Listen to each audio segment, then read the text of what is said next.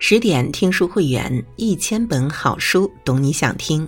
我是主播应由，今天为您分享的文章《莫蒂》，一个又丑又瘸又穷的女人的幸福人生。幸福是什么？人们常常会这么问。每个人对幸福的定义会各有不同，而有一个女人对幸福定义的却很简单，那就是有事做，有人爱，有所期待。这个女人名叫莫蒂，她生来卑微，却觉得自己的一生过得很幸福、很精彩。她用自己对于生命的诠释来告诉人们：生而为人，我很知足。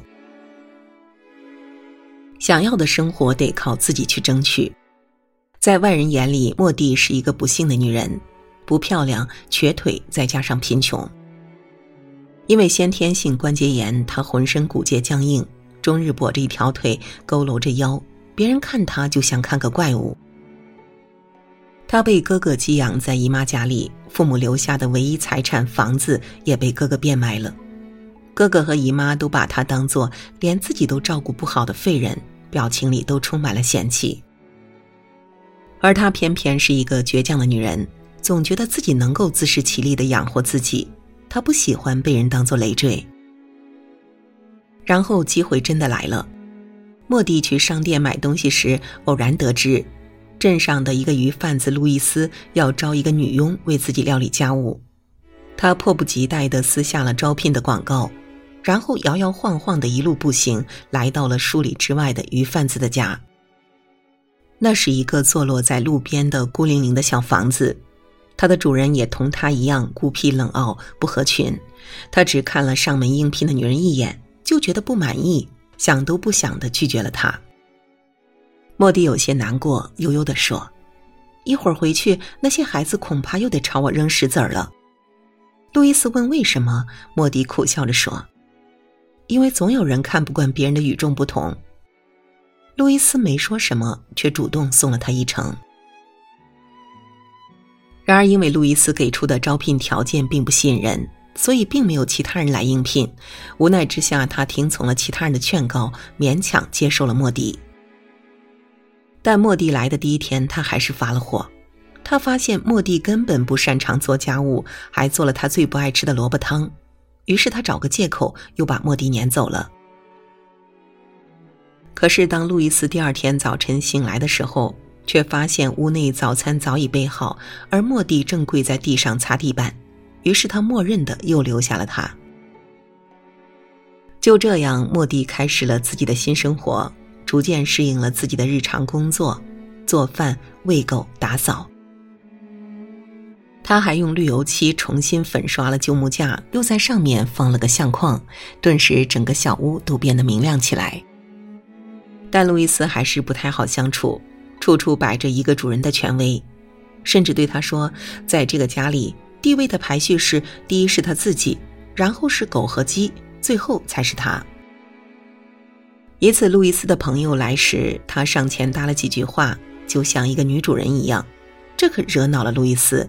他生气的甩给了他一个巴掌，警告他别忘了自己的身份。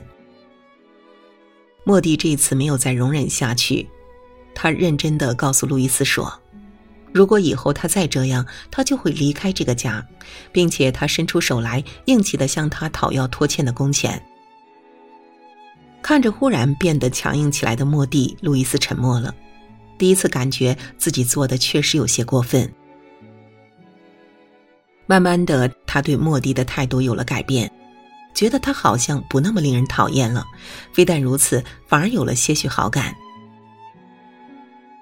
在某个难以入睡的夜晚，他一下子抱住了身边的莫蒂，可是莫蒂却冷静的对他说：“如果想做接下来的事，那就结婚吧。”这让路易斯又一次对这个奇怪的女人刮目相看。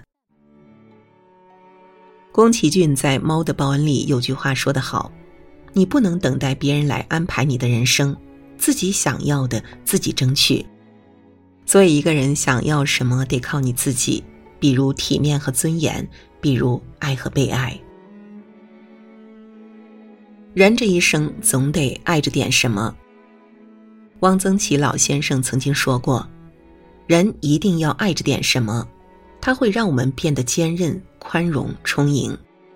对于莫迪来说，尤其是这样，在很多个难过的日子里，莫迪总会来找些事做，比如拿起他的画笔来画画，这是他小时候就有的爱好。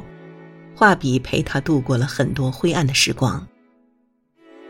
莫迪用他的工资买来了颜料，在小屋的灰墙上又开始绘画了，看上去五彩斑斓。窗户上也被画上了漂亮的郁金香花。路易斯回来时看到换了模样的小屋，片刻的错愕过后，竟然没有发脾气，只是告诉他放工具的地方不要画，其他地方随便。一天，一个从纽约来的女人桑德拉找上门来，因为路易斯收了她的钱，却没有送鱼去。路易斯没有在家，莫蒂答应代为转告。可就在莫蒂就要关上门的时候，桑德拉却忽然被他身后墙上的画作所吸引，眼中露出了惊艳的目光。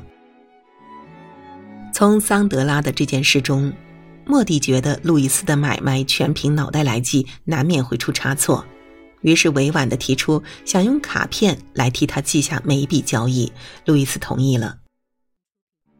在陪路易斯去桑德拉送鱼的时候，莫蒂递上了一张送货付款的记录卡片，桑德拉这才释然，随即表示自己十分喜欢卡片背后莫蒂画的画，愿意付钱买这样的卡片。于是莫蒂正式的画作生涯开始了，他每天花费了更多的时间来作画。做更多的卡片来换钱。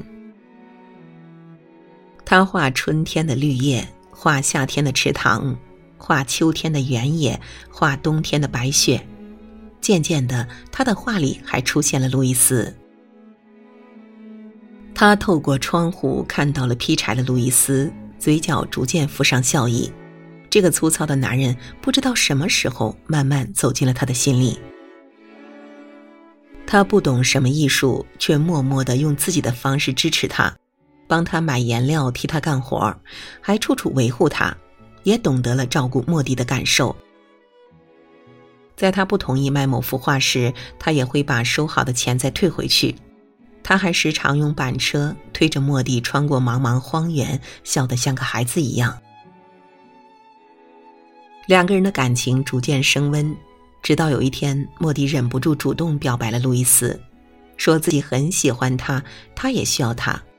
路易斯其实早就爱上了莫蒂，于是两个人幸福的结合了。在结婚的当天晚上，两个人相拥起舞，莫蒂踩在路易斯的脚尖上，轻轻说：“我们就好像一双落单的袜子，我是朴素的白色棉袜。”路易斯打断他说。不，你是高贵的宝蓝色的，或是吸引人的金丝雀黄色的。三毛说：“人这一生一定不要放弃对生活的热爱和执着。为什么会有人生逆袭、命运反转这回事儿？因为心中有光的人就能把生活照亮。热爱、执着、努力，会让一切都皆有可能，让一切都在意料之中。”按自己喜欢的方式过一生。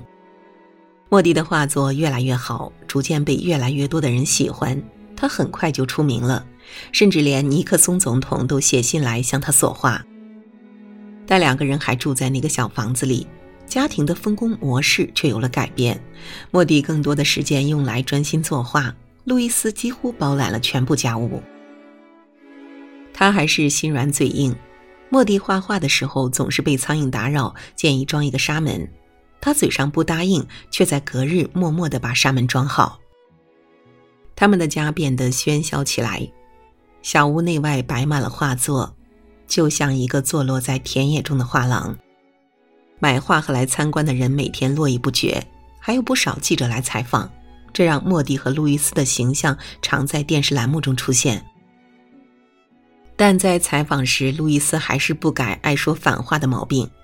面对镜头，他抱怨莫蒂不做家务，自己每天都要辛苦的做更多的事情。这样的表达方式自然招来了观众的非议，抨击他的话语像雪片一样飞来，这让他很苦恼。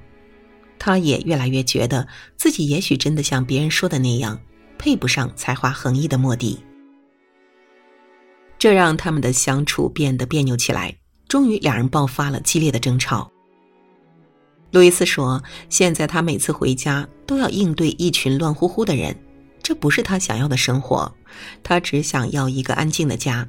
如果没有莫蒂，他会生活的更好。”这样的话很伤莫蒂的心。莫蒂气得离开了他，跑到了桑德拉的住处。桑德拉收留了他。两个人在闲聊时，桑德拉问他为什么有那么多作画的灵感。莫蒂说：“他要的不多，一间小屋，一扇窗就足够。窗外的风景每一刻都不同，而一切浮生都已被框成了一幅画。”晚上，莫蒂难以入眠，他开始想念路易斯。他忽然醒悟，对于爱，他要的也不多，只要路易斯的陪伴足矣。而在那一夜，路易斯也是孤枕难眠。他也终于明白，莫蒂无形中已占据了他心里最重要的位置。第二天，路易斯就开车来接莫蒂回家。两人在田野的秋千架上促膝谈心，莫迪笑着对路易斯说：“你看那边天上的云，多像一个女人。”路易斯却深情款款的对他说：“我的眼里只有你，我的妻子。”从此以后，两人按照自己喜欢的方式一起度过了很多年，直到莫迪六十七岁的时候去世。临死前，莫迪拉着路易斯的手说：“我被你爱过，深爱过。”桑德拉曾经问过莫迪一个问题：“为什么你的一幅画里树叶有的是绿色，有的又是红色？你到底在画哪个季节？”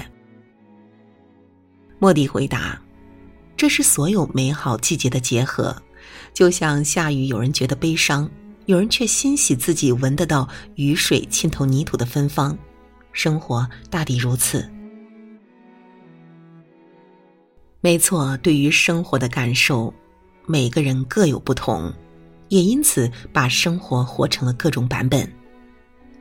而有人说，一个人最大的成功，就是按照自己喜欢的方式过一生，把生活活成你喜欢的样子。幸福的真谛就是如此。电影《莫蒂》是一部传记片，真实的记录了一个生活中的原型。现实中的莫蒂是加拿大一位有名的民间艺术家。他成名以后，依然没有离开马歇尔镇的那间小屋，依然选择和路易斯相伴终生。莫蒂的人生底色很灰暗，但他却有一颗能够感受美好的心灵。所以他追逐着他的梦想，爱着他的所爱，幸福着他的幸福。就像他手中的画笔，为自己描绘了一个多彩的人生。《飞屋环球记》中有句话令人印象深刻：“幸福就是每一个微小的生活愿望达成。当你想吃的时候有的吃，想被爱的时候有人来爱你。其实幸福就是这么简单。”